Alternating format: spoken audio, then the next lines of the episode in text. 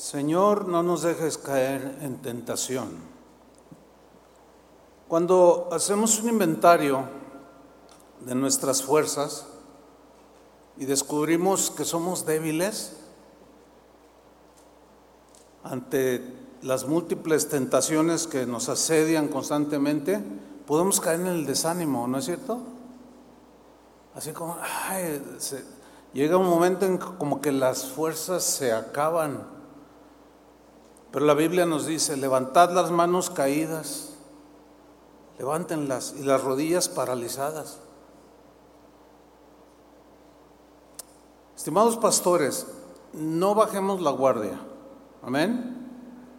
Contamos con las promesas del Señor de que Él nos va a dar sus fuerzas. El poder de su fuerza va a venir sobre nosotros cuando vengan las tentaciones, para poder salir adelante victoriosos. Esas son promesas del Señor. Vamos a ver una. Isaías 41:9.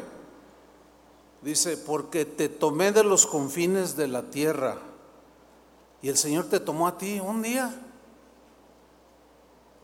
te tomó, Dios te tomó a ti y de tierras lejanas te llamé. Esta es una promesa en primera instancia para Israel, pero nos incluye a nosotros porque nosotros somos el Israel de Dios. Entonces podemos tomar esta promesa. Él nos tomó, Él te tomó. Y después dice, de tierras lejanas te llamé. ¿Recuerdas el día que te llamó el Señor para servirle? Yo sí me acuerdo. Y te dije, mi siervo eres tú. ¿Qué eres tú, pastor? Un siervo de Dios. Eso es lo que eres. Dios te escogió, te llamó y te dijo, tú me vas a servir junto con tu esposa, tu familia. Te escogí. Ese es un privilegio, porque hay muchos hijos de Dios y de, entre todos ellos te escogió a ti, sí, a ti. Y no te deseché. Podemos tropezar, pero siete veces cae el justo y vuelve a levantarse. Y el Señor no desecha para siempre. Versículo 10, no temas. Esta es una, una palabra de, de ánimo para sus siervos. No temas, no tengas miedo. Y luego lanza una promesa el Señor, porque yo estoy contigo. ¿Quién está contigo? Dios. No desmayes, otra vez como que queriendo levantar a su siervo. No desmayes, levanta tus manos, anima tu corazón, no, no, no desmayes.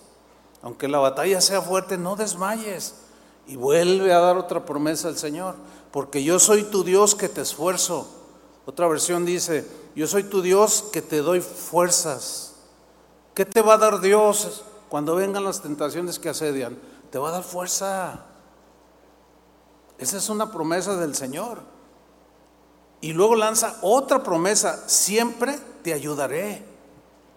Piensen en la palabra siempre, siempre te ayudaré. Nunca nos va a dejar, nos va a soltar, porque Él nos escogió y nos llamó. Siempre te ayudaré. Entonces no confundas cuando Dios esté probando, estés pasando aflicción como que ya me abandonó. No, siempre te ayudaré. Y luego lanza otra promesa, siempre te sustentaré con la diestra de mi justicia. Hermanos, Dios nos promete que nos dará fuerza necesaria para vencer en medio de las tentaciones. Y cuando la fortaleza de Dios viene sobre nosotros, sin duda que supera por mucho nuestras debilidades. ¿Cierto? Por eso es que debemos de confiar en sus promesas y no en nuestras fuerzas ni sabiduría humana, que es muy común hacerlo. Por otra parte, el Señor nos advierte de no descuidarnos. Hay advertencias para que no nos descuidemos. Es decir, Dios hace su parte, Él nos promete que nos va a dejar, nos va a sustentar, etcétera, etcétera. Él hace su parte, pero también Él espera que hagamos nuestra parte. Hay una historia que el apóstol Pablo retoma respecto del pueblo de Israel cuando salieron de Egipto. Y él la toma como eh, una advertencia que el Espíritu Santo le puso en el corazón de Pablo para que, inspirado por el Espíritu Santo, quedara escrito en el Nuevo Testamento. Y esta historia que todos conocemos se registra en 1 Corintios capítulo 10, versículo 5. Ahí quedó como una advertencia. Leo, pero de los más de ellos, refiriéndose a los que salieron de, de, Egipto, pero que no entraron por algunas razones, y aquí viene la advertencia. Pero de los más de ellos no se agradó Dios. Qué terrible es que Dios un día viniera y te dijera, ¿sabes qué? No me agrada tu vida. O no me agrada, no me agrada lo que estás haciendo.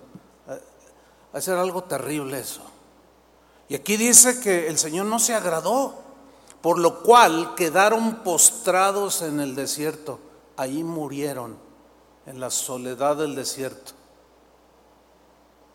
Ahí quedaron. No avanzaron. Ahí se quedaron.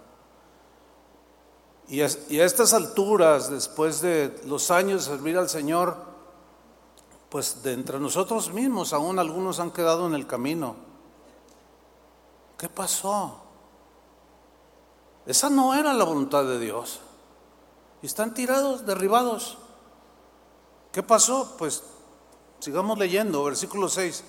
Mas estas cosas sucedieron, sucedieron como ejemplos para nosotros, para que no codiciemos cosas malas como ellos codiciaron. Ahí está la tentación de tantas cosas. Y ellos las codiciaron.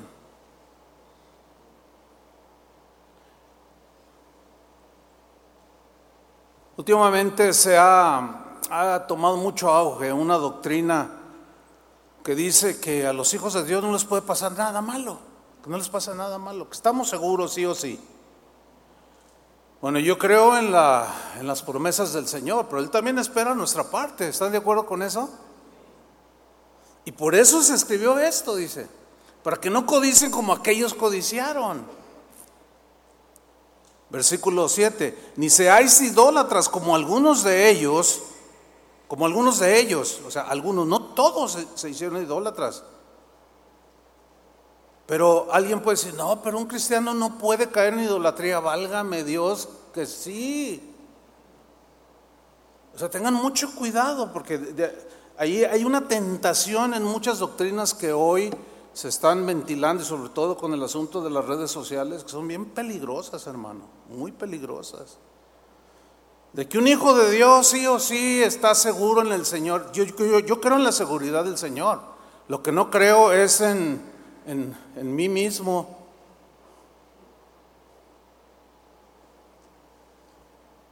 Según está escrito, ahí está la palabra de Dios. Se sentó el pueblo a comer y a beber y se levantó a jugar a jugar. Otra versión dice, se levantaron y se desenfrenaron. O sea, empezaron a hacer lo que ellos quisieron y cayeron en, excesos, dice otra versión. Y ahí están las, las tentaciones, el engaño que puede venir a nuestra mente. Versículo 8, ni forniquemos como algunos de ellos fornicaron y cayeron en un día 23 mil. ¿Ya ven que sí afecta? Por supuesto que hay consecuencias. Versículo 9, ni tentemos al Señor. ¿En qué sentido lo tentaron? ¿Podrá acaso Dios poner mesa en el desierto? ¿Acaso podrá? Ah, no, no puede, fíjate. Y tentaron a Dios, lo desafiaron con sus actitudes. Y lo tentaron, como también algunos de ellos le tentaron. Y perecieron por las serpientes. Sí hay consecuencias, hermanos. Ni murmuréis, que es uno de los pecados más socorridos. La murmuración, ni murmuréis, como algunos de ellos murmuraron y perecieron por el destructor. Y estas cosas les acontecieron como ejemplo, que sirvan de ejemplo. Y están escritas para amonestarnos a nosotros. Si estas advertencias no, no tuvieran eh, importancia, no estarían escritas ahí. Tengan mucho cuidado lo que están oyendo, los predicadores que escuchan, que te aseguran un montón de cosas, que sí o sí no te pasa nada. Es más, ustedes saben esto, que hasta te puedes suicidar y ya le hiciste. Ves más rápido al Señor y no pasa nada. Estas cosas sucedieron como ejemplo y están escritas para amonestarnos a nosotros, a quienes han alcanzado los fines de los siglos. Esos somos nosotros. El versículo 11 en la versión en lenguaje sencillo se lee de esta manera. Todo esto le sucedió a nuestros antepasados, como un ejemplo para nosotros, y fue puesto en las escrituras como una advertencia para los que vivimos en estos tiempos últimos. ¿Como una qué? Advertencia. Continúo leyendo 1 Corintios 10, versículo 12. Así que el que piensa estar firme, mire que no caiga. ¿Por qué escribió Pablo esta parte? Porque algunos corintios que empezaron a hacer lo que querían, codiciaban, fornicaban, tentaban a Dios, murmuraban de todo. Decían, no, no pasa nada. Ya todos nuestros pecados están perdonados, no pasa nada. Y, y Pablo se entera y dice, no, no, a ver, espérenme. Por eso dice, así que el que piensa, hay muchos pensamientos así, que no son equilibrados, que le dejan todo a Dios. Claro, sabemos que la salvación no es por obras, eso no lo discutimos, pero hay cosas que, Dios demanda de nosotros también, ¿sí o no? Así es que el que piensa estar firme, mire que no caiga. Es decir, está diciendo que existe la posibilidad de caer. ¿Lo entienden así? Es muy claro. Pero luego viene una promesa del Señor, versículo 13. No os ha sobrevenido ninguna tentación que no sea humana. Ninguna. Pero fiel es Dios. Subrayo este atributo de Dios. Fiel es Dios, que no os dejará ser tentados más de lo que podéis resistir sino que dará también juntamente con la tentación la salida para que podáis soportar. En la versión en el lenguaje sencillo, el mismo versículo lo traduce de esta manera. Ustedes no han pasado por ninguna tentación que otros no hayan tenido. Porque a veces decimos, ay, no, pero lo que yo estoy... No, no, no. Usted, nadie ha pasado una tentación que otros no hayan tenido, incluyendo a Jesús. Por eso se apiada de nuestras debilidades, porque Él fue tentado en todo según nuestra semejanza, pero la gran diferencia de Él con nosotros y nosotros con Él es que Él nunca pecó, pero Él entiende nuestra debilidad. Por eso nos promete fortaleza, gracia, etc. Continúa en la versión lenguaje sencillo. Ustedes no han pasado por ninguna tentación que otros no hayan tenido y pueden confiar en Dios pues Él no va a permitir que sufran más tentaciones de las que pueden soportar. Además, cuando vengan las tentaciones, van a venir, sí o sí. Cuando vengan las tentaciones, Dios mismo les mostrará cómo vencerlas. Y así podrán resistir. Así es que ánimo, pastores. ¿O acaso ya olvidaron las batallas del pasado cuando saliste vencedor de muchas tentaciones que has enfrentado? Porque hasta donde yo puedo ver, aquí están, después de tantas batallas. No olviden que el Señor nos dio la gracia para salir adelante. Acuérdate, nunca olvides de cómo Él te dio la fuerza en el momento que lo necesitabas. Y por eso hoy estás aquí.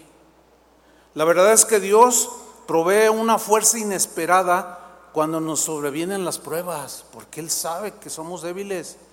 Cuando vienen las tentaciones que nos parecen irresistibles, Las promesas de Dios nos aseguran que Él nos, nos va a dar la fuerza, nos va a dar el valor para vencer cuando enfrentemos las tentaciones.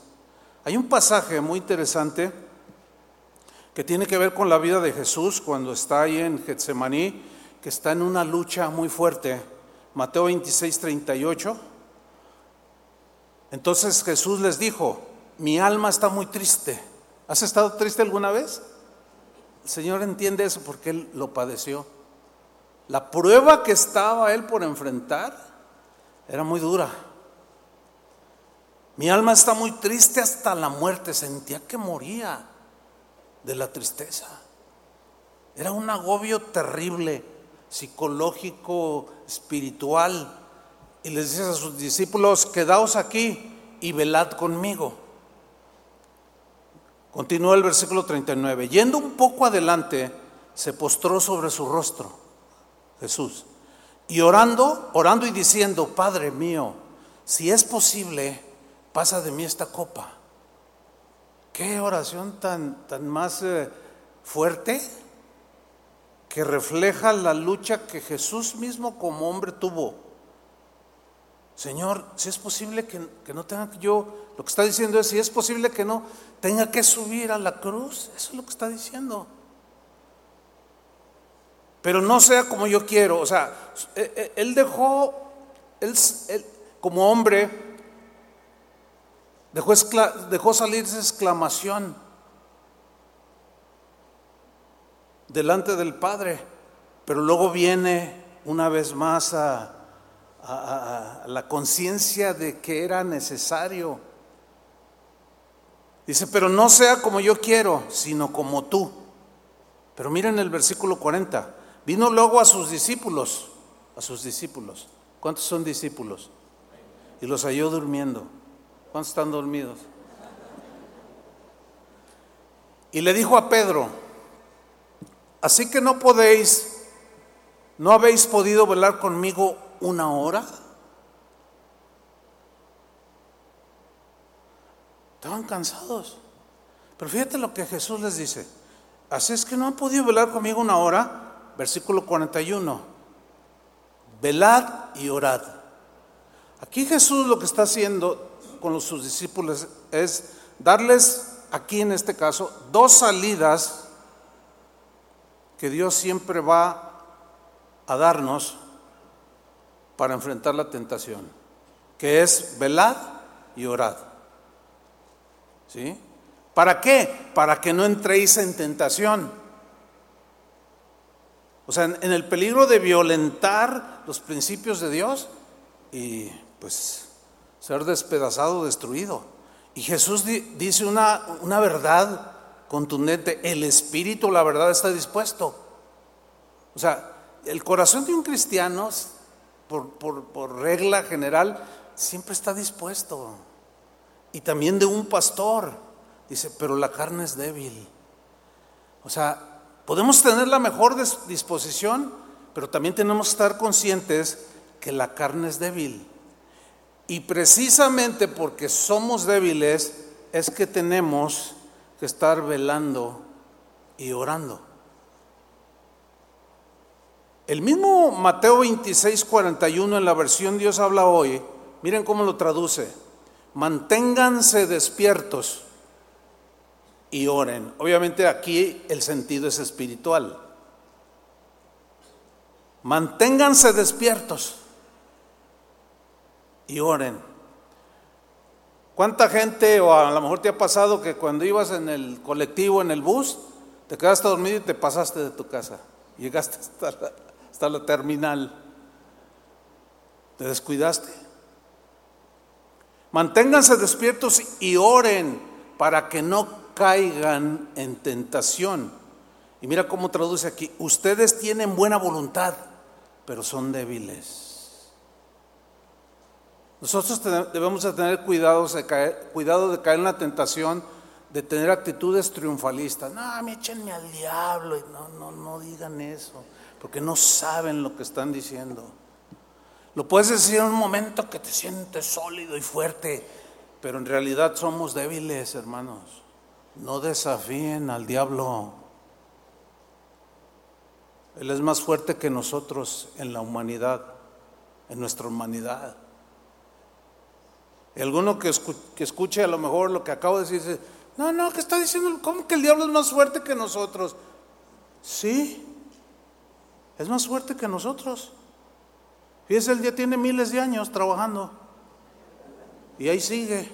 Y seguirá. Y nosotros vamos a morir y a terminar ya con el Señor. Pero él ahí sigue. En la versión del lenguaje actual, ese versículo lo traduce, la parte final. Ustedes tienen buena voluntad, pero no pueden hacerlo con sus propias fuerzas. Ah, claro que no, porque somos débiles. Tenemos que reconocerlo y dejar esas ínfulas de triunfalistas y que de sentir, no, es que yo tengo autoridad. Sí tenemos autoridad, pero ni aún el mismo arcángel murmuró del mismo diablo. El Señor te reprenda, dice. Y son, son situaciones que podemos enfrentar y caer en esa tentación. Es como el que eh, la, la, escritura dice, Jesús dijo, tomarán en las manos serpientes y no les dañarán. Y ustedes deben saber que hay, hay, hay gente, cristianos, que lo han hecho de manera literal, no hace mucho en los Estados Unidos. Un pastor manipulando serpientes literales. Lo cuestionó un periodista y le dijo, oiga, no, es que la Biblia dice que no, tomarán las manos serpientes y no os dañará. A la semana le mordió una y se murió el pastor. Ustedes saben que no se refiere a eso, ¿verdad que no? Sin embargo, es muy común caer en estos excesos. Ahora, la palabra tentación, la palabra griega que se traduce por tentación, tiene dos significados. Eh, uno de ellos es prueba, es decir, tiene la idea de ser probados con el propósito de formar carácter. Esto, esto está incluido en, lo que es la palabra peirasmos del griego, dos significados. Tiene la idea de ser probados para formar carácter, para fortalecer y purificar nuestra fe. Dios mismo nos prueba. Dios mismo permite también pruebas en nuestras vidas, porque Él sabe que son necesarias para nuestra formación.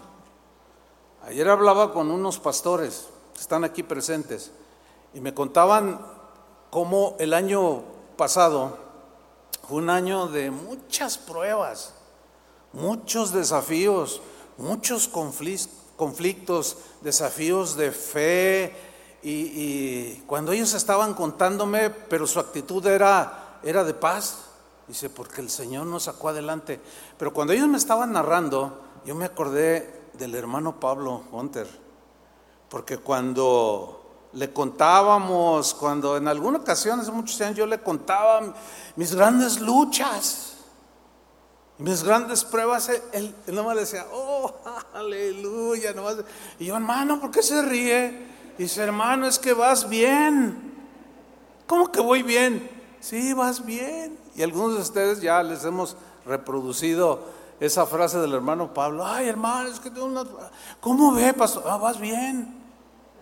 Vas bien porque Dios está probando tu fe para formar tu carácter, al carácter de Cristo. Santiago lo dice de manera muy clara, lo predicamos, pero se nos olvida. Santiago 1.2, hermanos míos, tened por sumo gozo cuando os halléis en diversas pruebas. ¿En cuántas? Diversas. Esa palabra en el griego significa, eh, se puede traducir también como multicolor. Ya ves que, por ejemplo, el arcoíris tiene múltiples colores, diversas pruebas de todo tipo con los hijos, con la esposa, con el esposo, con el hermano martillo de la iglesia, con los murmuradores, con los traicioneros. No, no, no, no, es, es que es innumerables las pruebas que Dios usa y permite para formarnos, hermanos. Tengan por sumo gozo cuando se hallen en diversas pruebas, pero luego en el versículo 3 viene un verbo muy interesante, sabiendo, sabiendo. que la prueba de vuestra fe, ¿qué? Produce, produce. Y produce un fruto. ¿Qué es qué? Paciencia. Pero aquí la clave es, es, el verbo saber, que en el griego es algo continuativo, ¿sí? O sea, que constantemente tenemos que estar informándonos para saber. ¿Cuántas veces cuando estamos en las pruebas que Dios mismo hace a nuestras vidas o permite, decimos, no sé qué está pasando? Deberíamos de saber qué está pasando. Deberíamos de saber que Dios está permitiendo la prueba para formar carácter, porque la paciencia es parte del carácter cristiano. Y sí o sí la necesitamos. Y no solo la paciencia, la mansedumbre, la templanza, los frutos del Espíritu. Dios nunca va, hasta el último día de nuestra vida, Dios dejará de trabajar en la formación nuestra y va a permitir las pruebas. Pero, pero no, no, no se, como dicen aquí en México, no se saquen de onda, como, ay, ¿por qué? Ay, no entiendo, Señor, ¿por qué, ¿por qué está pasando? No, entiéndelo. ¿Cómo reaccionar entonces? Bueno, el Señor está trabajando conmigo, está trabajando con nosotros, está trabajando a nivel congregación, está trabajando en mi familia. Y gózate, eso es lo que dice Santiago. O, los primeros cristianos estaban medio este, tocadiscos o qué. ¿Cómo que gózate? Pues eso es lo que dice. Porque el saber que Dios está trabajando nos debe alentar para decir, es que eso significa que Dios estará conmigo, no que nunca me va a pasar nada y todo va a ser bueno. No, porque Él sabe que necesita formarnos. Miren, en la versión en lenguaje actual, Santiago 1.3 dice, esta prueba de la fe desarrolla la capacidad de soportar. Ya no aguanto, pues ahí te va otra, para que se desarrolle la capacidad de soportar. La semana pasada, Toño, Toño, el pastor Toño y yo tratamos un asunto con, alguien de la congregación y y gracias a Dios, pues nos dio sabiduría y sacamos adelante la situación. Pero luego yo me quedé pensando, ¿cómo hubiera tratado yo este asunto hace 20 años? Pues a lo mejor le daba un puntapié al hermano y lo botaba de la iglesia. Cosa que algunos hacen o hacemos porque nos falta carácter. No, hermanos, los hermanos no son para darles puntapiés y botarlos de la iglesia. Claro, hay sus excepciones, por supuesto, según la Biblia. Ustedes entienden, ¿no? No, no tengo que explicarles. Son puros predicadores aquí y predicadoras. Abraham, el padre de la fe, fue probado por Dios. ¿Quién lo probó? Dios. Génesis 22.1, probó Dios a Abraham. ¿Quién probó a Abraham? Dios. ¿Por qué? Porque quería que su fe, que era bastante significativa, creciera todavía más y le pidió a su hijo. Y no se lo negó. Le creyó que Dios de alguna manera se lo iba a regresar. Pero él lo probó. El problema para nosotros es que las pruebas traen aflicción. Y nadie de los que estamos aquí nos gusta sufrir, ¿verdad que no? A mí no me gusta sufrir, ¿a usted sí? No, a mí no. Sin embargo, sí tenemos que saber y tener presente que es necesario ser probados para que, que Dios el Padre siga formando a Cristo en nosotros. Son necesarias las pruebas, hermanos. Purifica nuestra fe, etcétera, etcétera. Pero eso debemos de saberlo bien. Miren lo que escribió el apóstol Pedro en primera de Pedro 1.6. Leo la versión lenguaje actual. Por esto estén alegres, otra vez, y va a la par con Santiago. Por eso estén alegres, aunque por un tiempo tengan que ser afligidos con diversas pruebas. El mismo concepto. Tengan que ser afligidos con diversas pruebas. Y la vida de un pastor, la verdad es, como bien decía uno de los oradores, con tanta buena palabra que hemos escuchado, ¿no? De que una de las profesiones más estresantes es la del ministerio. Esto está comprobado. Cuando dijo esto, no, mejor quién fue el que dijo.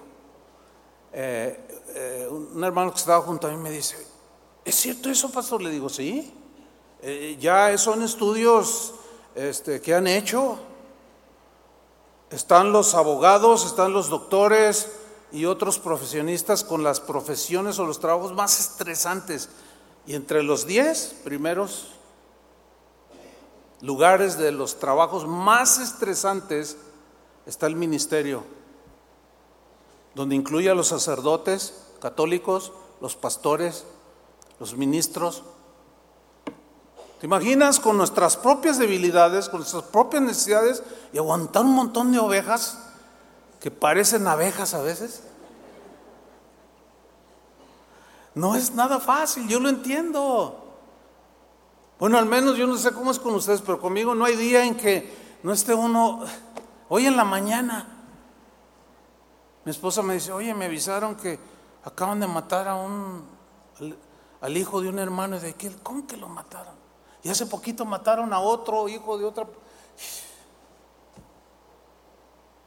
Ah, pues se aflige, eso te, te, desgasta, te aflige, te, te pone mal. Somos débiles. Y ahí es donde algunos, miren, no me gusta decir algunas cosas que suceden porque son fuertes, pero bueno, estamos entre los generales de Dios y pues se supone que aguantan, ¿no? La semana pasada se suicidó un pastor en los Estados Unidos, otro tanto, otro más. ¿Quién sabe cuántos van ya? No aguantan, no soportan. A ver, explíquenme qué pasó allí. No es nada fácil. El, apóstol Pedro lo sabía. Dice, miren, es necesario ser afligidos con diversas pruebas pero hay que saberlo. Ignorarlo te mete en muchos problemas. Ay, Señor, si yo me porto bien, si yo lo otro, si ¿por qué permites esto? Déjense eso, déjenles, esas expresiones no son para nosotros. ¿Me estoy explicando? Debemos entender que es necesario ser probados y formar carácter. De la historia que les conté que hace, la semana pasada eh, pues tratamos, que yo reflexionaba y decía, ay, no, hace 20 años o 15, qué sé yo, no, no, lo hubiera echado de la congregación, pero ¿por qué no lo echamos ahora? Porque Dios nos ha tratado. Nada más por eso. Y entendemos la debilidad del otro. Y Gálatas 6.1 es, debería de Deberíamos de lo de memoria. Si alguno es sorprendido en alguna falta, ustedes que son espirituales, restáurenle con espíritu de mansedumbre, considerándote a ti mismo, no sea que tú también seas tentado. O sea, ahí está hablando que alguien fue, cayó en una tentación, pecó, y muchos pastores, abusando la autoridad o por falta de carácter, en lugar de restaurar, patean a las ovejas y las echan. Ahora, entre paréntesis, yo entiendo que hay casos especiales, pero estoy hablando en general por la falta de carácter, porque no entendemos. Todas esas cosas nos sirven para irnos formando, hermanos. Fíjate, sigue Pedro en, el versículo 7. Si el oro debe ser probado, pasado por el fuego, y es, y solo, y es solo cosa pasajera, o sea, está hablando de purificar el, metal, el oro, ser pasado por fuego para purificarlo, dice, con mayor razón su fe. que vale mucho más. Ustedes han escuchado seguramente aquella historia cuando iniciamos, mi esposa y yo, eh, lo que hoy es casa de oración, como el que fue nuestro pastor, en lugar de ayudarnos, de apoyarnos, nos dio un puntapié. Y no fue fácil enfrentar esa situación. Sin embargo, al paso de los años, comencé a entender. El día de hoy digo, Señor, muchas gracias por haber permitido esa prueba. Porque me, me enseñaste a vivir por fe. Me enseñó a vivir por fe. Qué bueno, qué bueno que, que, no, me, que no me apoyó. No es en todos los casos así. Para mí fue, esa fue un área que Dios trató, porque me quería enseñar algo a mí. Otros tienen más fe purificada que otro, etcétera. Bueno, Dios quería tratar eso conmigo y yo le doy muchas gracias al Señor, pero estuve a punto de claudicar. Pero siempre hubo alguien que animó mi corazón. Cuando Chava estaba predicando la amargura, yo empecé a amargarme. Yo recuerdo perfectamente cómo Dios envió a uno de sus siervos y me habló al corazón, y tienes que perdonar. Si no perdonas, vas a fracasar en el ministerio, me dijo. Y yo lo entendí, me metí en oración y a velar, y Dios me guardó de la tentación de amargarme en mis inicios como ministro. Y eso me tiene en pie ahora, por la gracia de Dios. Su fe vale mucho más. Esta prueba les merecerá alabanza, honor, reconocimiento, gloria el día en que Jesucristo se manifieste. O sea, cuando Cristo venga. Pastor, ¿acaso ya olvidaste cuando mantuviste la calma de manera sobrenatural que tú mismo te sorprendiste cuando enfrentaste aquella calumnia que te movió los cimientos? o cuando perdiste a un ser querido, muy, alguien muy cercano, ¿te acuerdas cómo el Señor te mantuvo? ¿Sí se acuerdan o no? ¿Recuerdas cuando te enfermaste y fuiste paciente para soportar? ¿Quién te dio esa fuerza para resistir la tentación, para no blasfemar? ¿Quién te dio la fuerza para que tú no apostataras de la fe? Dios, porque es su promesa. ¿Acaso Dios ya no puede hacer lo mismo? Por supuesto que sí. Entendemos pues que las pruebas tienen el propósito de llevarnos a la madurez y a la formación de carácter. El segundo significado de tentación es incitación a hacer lo malo. La tentación siempre induce a pecar, la tentación te va a llevar a violentar o nos quiere llevar a violentar la palabra de Dios y transgredir y desobedecer la voluntad de Dios. Y también de eso hay un montón. Ustedes recordarán a Satanás tentando a Eva, cómo, cómo le sembró pensamientos contrarios a lo que Dios le había dicho. El Génesis 3.3 dice, entonces Jehová dijo a la mujer, que había cedido la tentación. ¿Qué es lo que has hecho? Y dijo la mujer, la serpiente me engañó y comí. Fíjate esa, esa frase, la serpiente me engañó. El engaño es acá, en la mente. La serpiente me engañó. Y ustedes saben quién es la serpiente, Satanás. La serpiente me engañó. Logró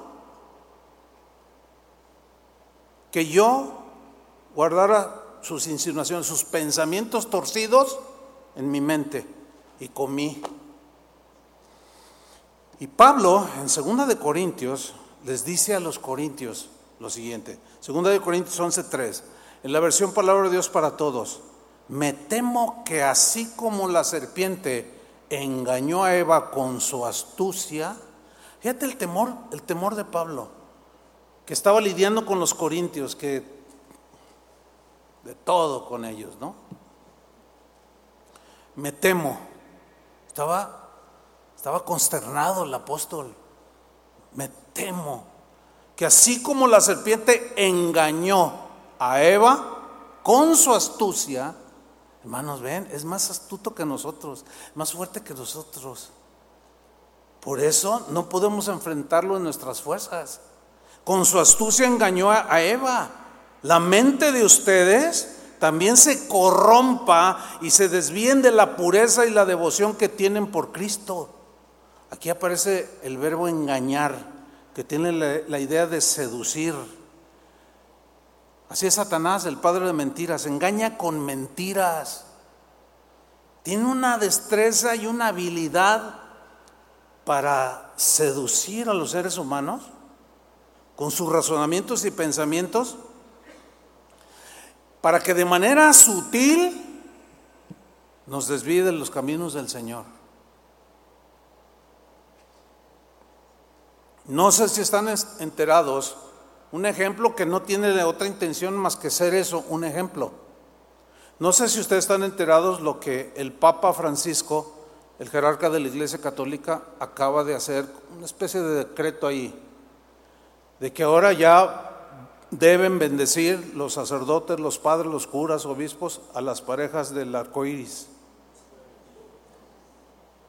¿Sí saben eso, no? ¿O no? ¿Cuántos no sabían? A ver, levanten la mano. Algunos no sabían. Pues por eso caen bien fácil. También tienen que estar viendo qué está pasando alrededor. Bueno, y no solo él. La iglesia cristiana se adelantó al Papa Francisco. ¿Por qué? Algunos luteranos, no todos. Algunos metodistas, no todos.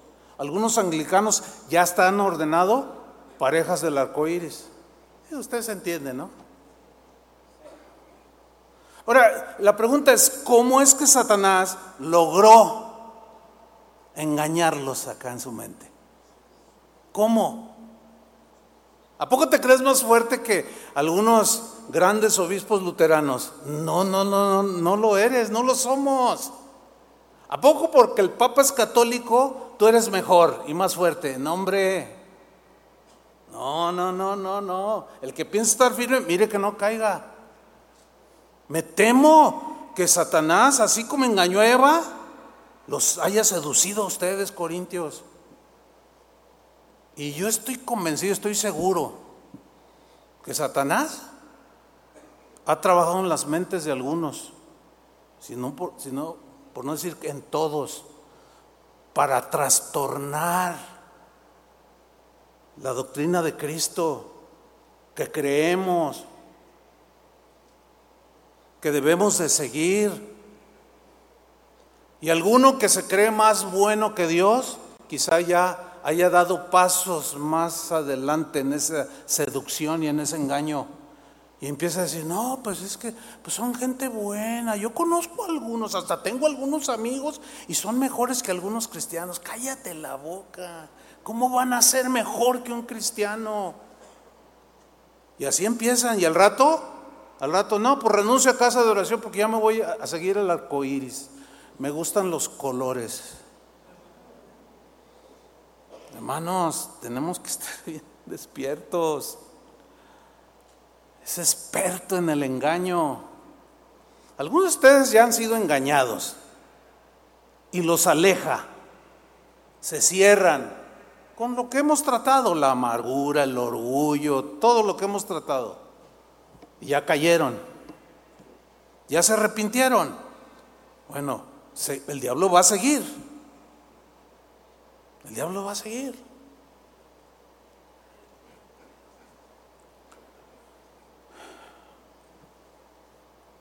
Hay tres fuentes de tentaciones. Todo esto ya lo sabemos, ¿eh? nada más es como un recordatorio que el Señor quiere hacernos. La primera fuente de donde se producen las tentaciones que nos incitan a, pecar es nosotros mismos. Está en nosotros mismos. Nunca se me olvida cómo el hermano Pablo siempre nos decía, hermano, ten cuidado de tu mente, la mente carnal, decía, tu mente carnal.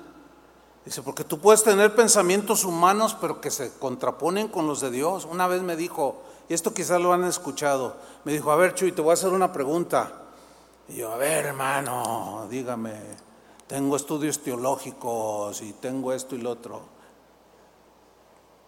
Dice, a ver, ¿quién consideras que es tu peor enemigo? Y la respuesta obvia, pues el diablo. Obvio, el diablo. Me dice, no, sabes, tu peor enemigo eres tú mismo, me dijo. Porque el diablo no, no es omnipresente. Ay, de veras. No, tú eres tu peor enemigo, me, recuerdo, tengo aquí presentes sus palabras. Tu mente, tú, tú eres tu peor enemigo, no el diablo. El diablo ah, no está en todos lados. Tú eres tu peor enemigo. ¿Quién es tu peor enemigo?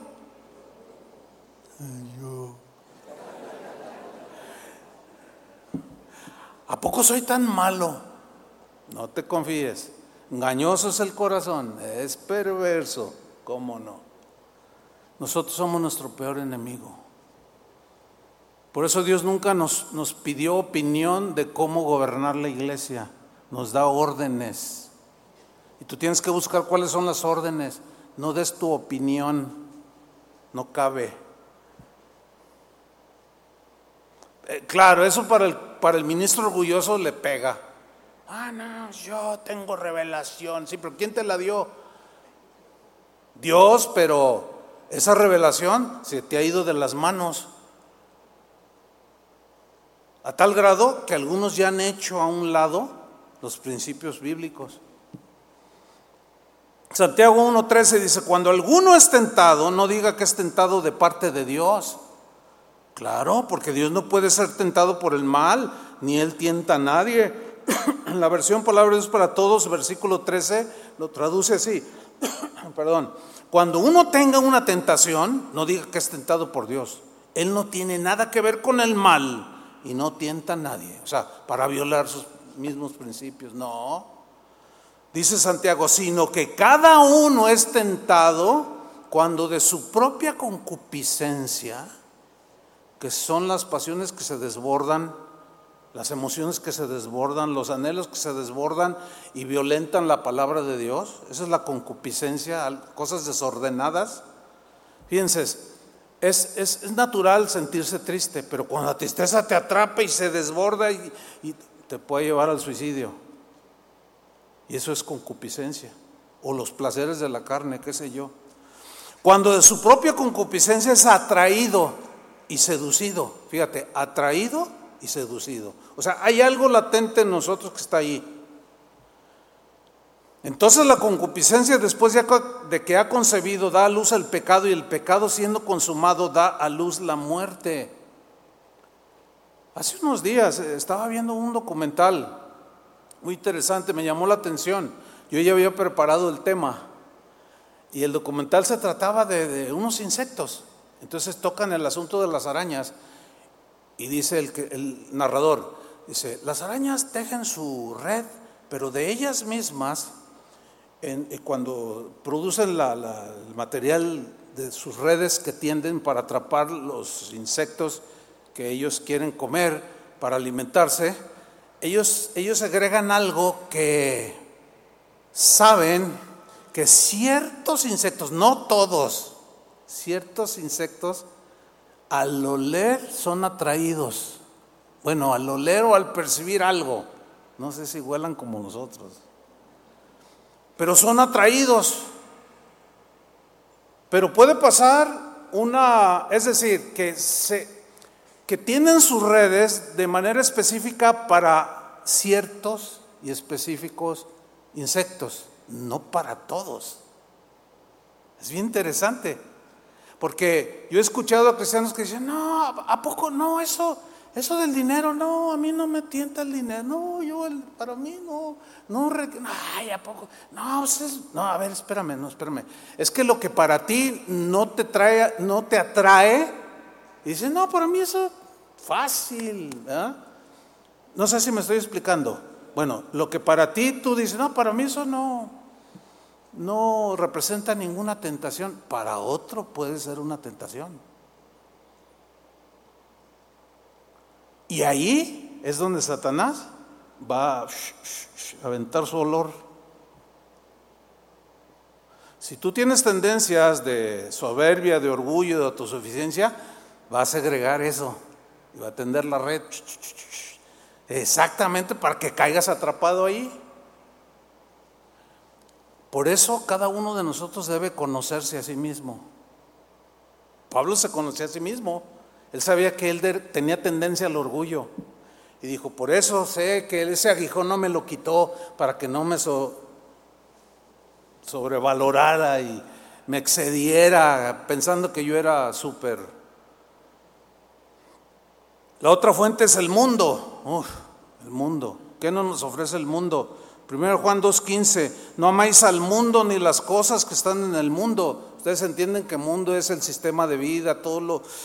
Aquí mismo te lo dice, según ama al mundo, el amor del Padre no está en él, porque todo lo que hay en el mundo, los deseos de la carne, los deseos de los ojos y la vanagloria de la vida no proviene del Padre, sino del mundo. Hay una, una tentación bien sutil que el mundo proyecta la necesidad de bienes materiales.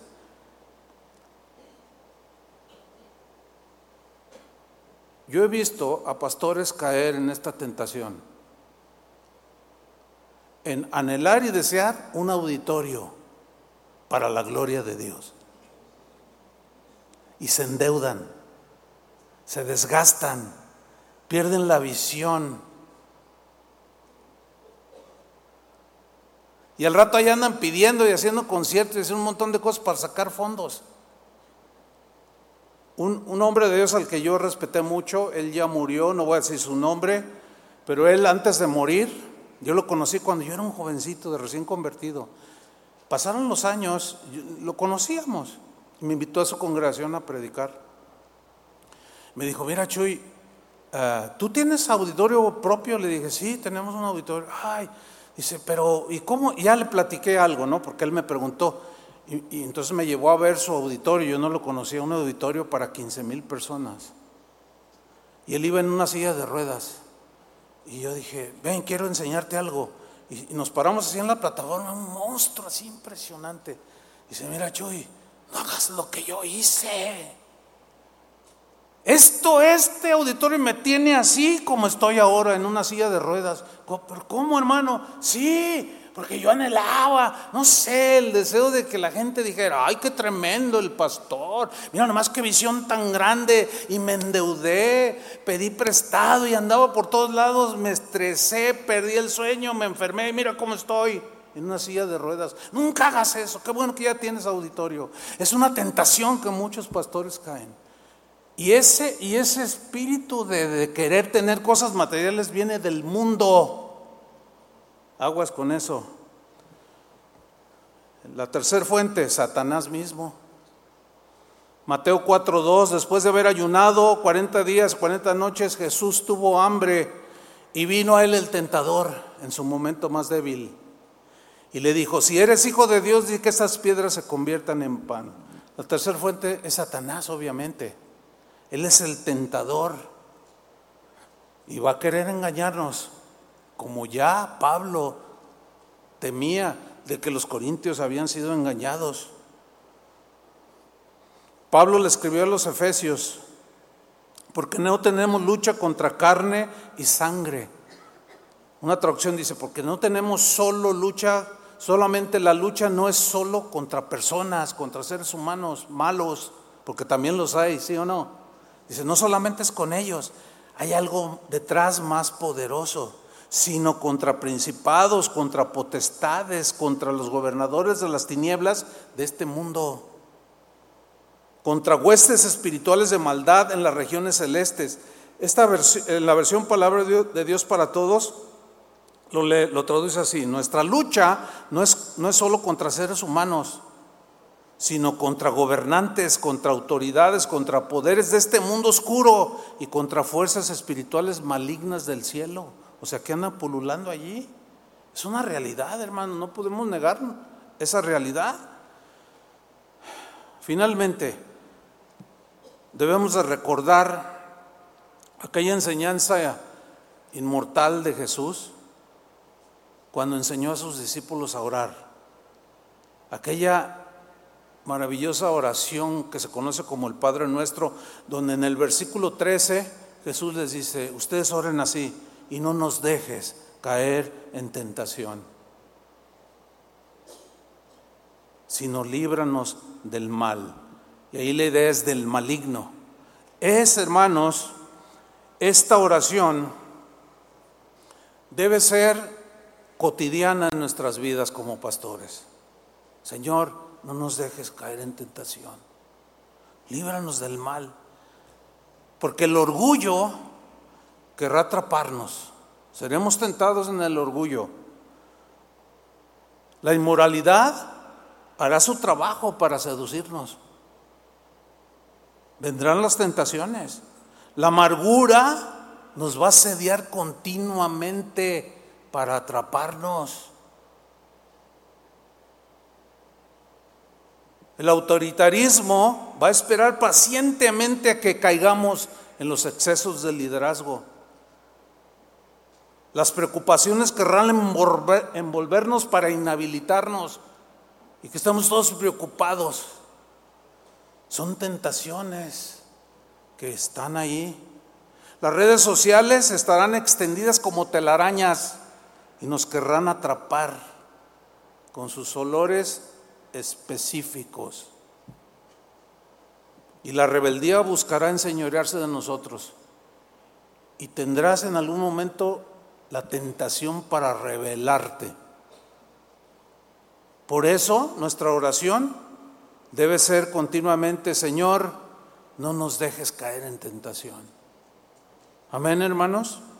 Jesús venció las tentaciones citando las escrituras. Escrito está, escrito está, Satanás, escrito está, escrito está. La palabra para nosotros, la palabra de Dios, es nuestro fundamento. Nada fuera de ello, todo en ello. Esa es la palabra del Señor. Confiemos, hermanos, en su palabra y en su promesa que leo a continuación. Judas 1.24. Y agárrate de ella. Y que la tengas presente. Y si nos la aprendemos de memoria, este, este par de textos sería maravilloso. Y aquel que es poderoso para guardaros sin caída y presentarlos sin mancha delante de su gloria, de su gloria con gran alegría. Al único y sabio Dios, nuestro Salvador, sea gloria y majestad, imperio y potencia, ahora y por los siglos. Amén. Y leo el mismo versículo en la versión al día. Al único Dios, nuestro Salvador, que puede guardarlos para que no caigáis. Porque permite la tentación, pero también no permite ser tentados más de lo que podamos resistir. Siempre nos va a dar la salida. Por ahí escápate. A ese único Dios Salvador que puede guardarlos para que no caigáis y presentarlos sin tacha y con gran alegría ante su gloriosa presencia. Sea la gloria, la majestad, el dominio y la autoridad por medio de Jesucristo nuestro Señor, antes de todos los siglos, ahora y para siempre. Amén. Por eso es que con toda confianza debemos orar. Señor, no nos dejes caer en tentación. Ayúdame, Señor. Ayúdanos, Señor.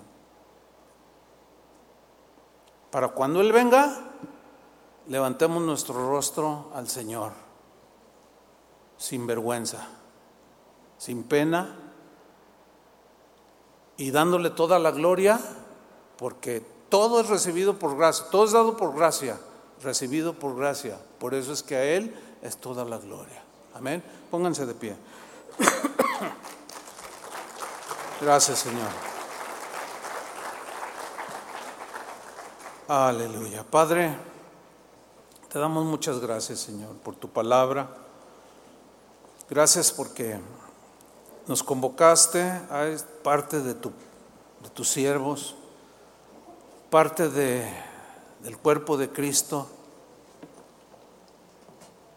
para instruirnos, para dirigirnos, para advertirnos, para restaurarnos, para perdonarnos, para que sigamos adelante, Señor, para ubicarnos, advertirnos que Satanás sigue andando como león rugiente buscando a quien devorar y devora a aquellos que aquellos que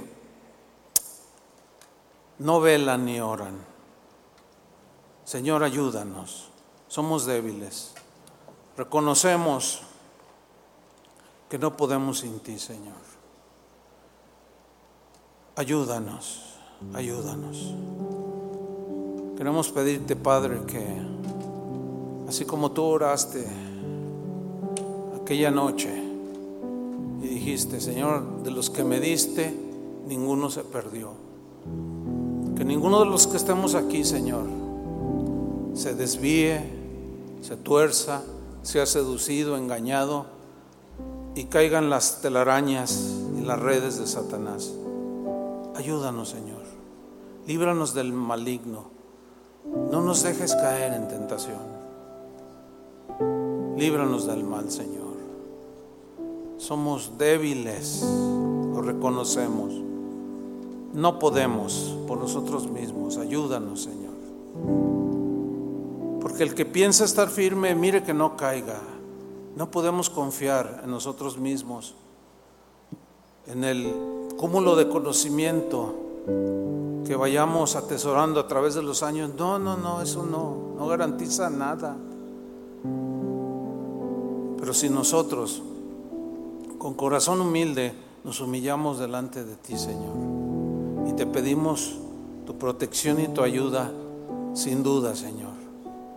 Tú enviarás a tus ángeles alrededor de nosotros y nos guardarán, nos cuidarán. Tu espíritu nos guiará, porque tú prometiste estar con nosotros siempre. Ayúdanos, Señor, siempre. Es muy probable que algunos aquí estén en una situación de tentación latente, a punto de ceder. Señor, no nos dejes caer en tentación. Líbranos del mal. Y si alguno considera que, ya, dio algunos pasos cediendo a la tentación, dile, dígale esta oración. Levanta tus manos, tus manos y dile, Señor, ayúdame. Solo no puedo. Ayúdame, Señor. No me dejes caer en tentación. Líbranos del mal. Líbranos, Señor. Tómense todos de las manos, por favor. Vamos a orar como un cuerpo unos por otros. Que el Señor nos guarde, nos proteja. Levanten, las, levanten sus manos todos unidos. Una misma mente, un mismo cuerpo, un mismo sentir. Y pidámosle al Señor, Señor, no nos dejes caer en tentación. Ayúdanos. Ayuda a mi hermano que está a mi derecha, a mi izquierda. Necesitamos, Señor, tu, tu fuerza, el poder de tu fuerza. Que tu espíritu venga en el momento de la tentación con el poder de tu fuerza, Señor. Y nos capacite y nos llene de gracia para soportar las tentaciones, Señor. De las pruebas te damos gracias porque purifica nuestra fe y forman carácter. Pero de las tentaciones, de aquello que nos incita a desviarnos, a violentar tu palabra y todo lo, aquello que es malo, Señor, no nos dejes caer en tentación. Líbranos del mal.